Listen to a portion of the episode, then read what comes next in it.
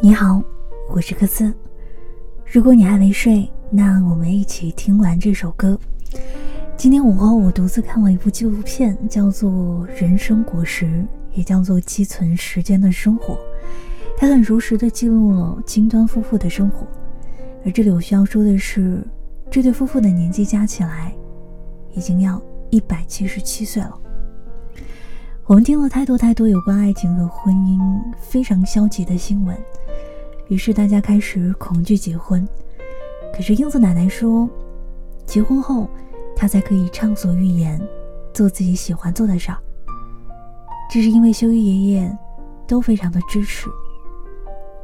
而在这样的一个时代，我们总是坚持应该更爱自己的理念。可是英子奶奶说，她希望修一爷爷穿好、吃好，修一爷爷舒心了，她才会感觉很好。在影片当中也记录了，在二零一五年六月二号，修一先生去世的那天，在田地里除完草之后午睡，他就再也没有醒过来。英子奶奶说，之前所作所为都是为了孩子的爸，但这个人却不在人世了。以前做饭是想要他吃着快乐，现在生活的动力应该在哪儿呢？英子奶奶突然不知道接下来的日子要怎么过，于是她决心给自己找点事儿做。她做了很多果酱，送给大家。就这样，随着时间的流逝，那种迷惑和不安总算慢慢消失了。每个人都会问英子奶奶，会不会觉得寂寞？他说：“他不太会觉得寂寞，也不大会感到悲伤，因为屋子里到处都有他留下的尚未完成的东西。每一次看到，你都会觉得他还在的感觉。这是一对带有善意、深爱着这个世界和生活的夫妻。修爷爷为了让英子奶奶去区分种的蔬菜种类，于是去制作了木牌。”并且在木牌上画上英子奶奶非常可爱的玩偶头像。为了可以让大自然当中的小鸟好好的歇歇脚，放上一个盛满水的水缸，供小鸟解渴。他们会给卖菜的商贩写信，写上买来的材料所做的菜式，以及鼓励的话，来去感恩这些商贩。他们会做很多的美食。也会写手账，把自己的生活记录下来。修爷爷说：“能够做到的事，要自己慢慢钻研。只要埋头做，就会有意想不到的启发。”有的时候我会想，我们恐惧死亡，甚至恐惧生活，到底在恐惧些什么？到底怎么样才可以把生命？活成最绵延、最温柔的样子，让我们觉得老去都是美好生命的一部分。而我们到底应该怎么样，才可以活得像个人？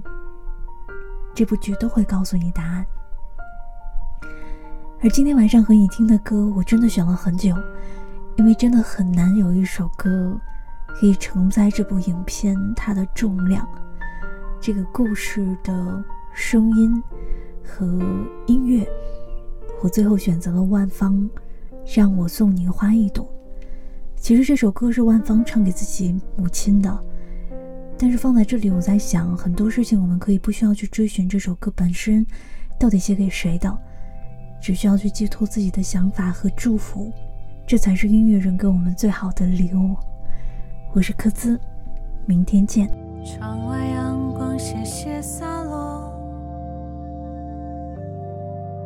洒满淡淡的落寞，一个人坐在角落，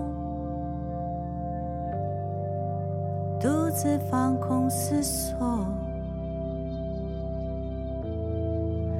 一幕幕在眼前闪过，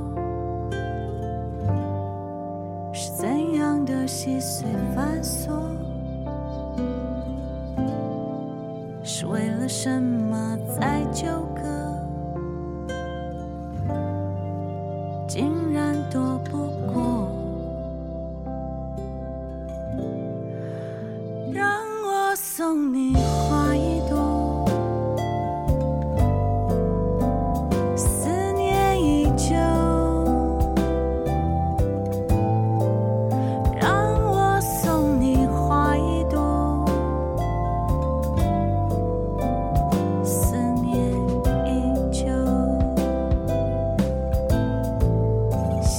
随处摆放的包裹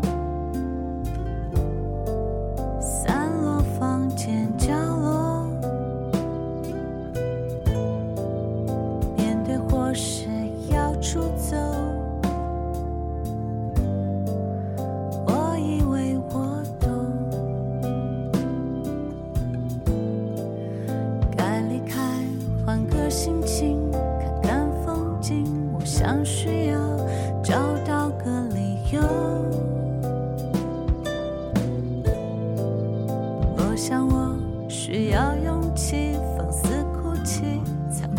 发现你一直在那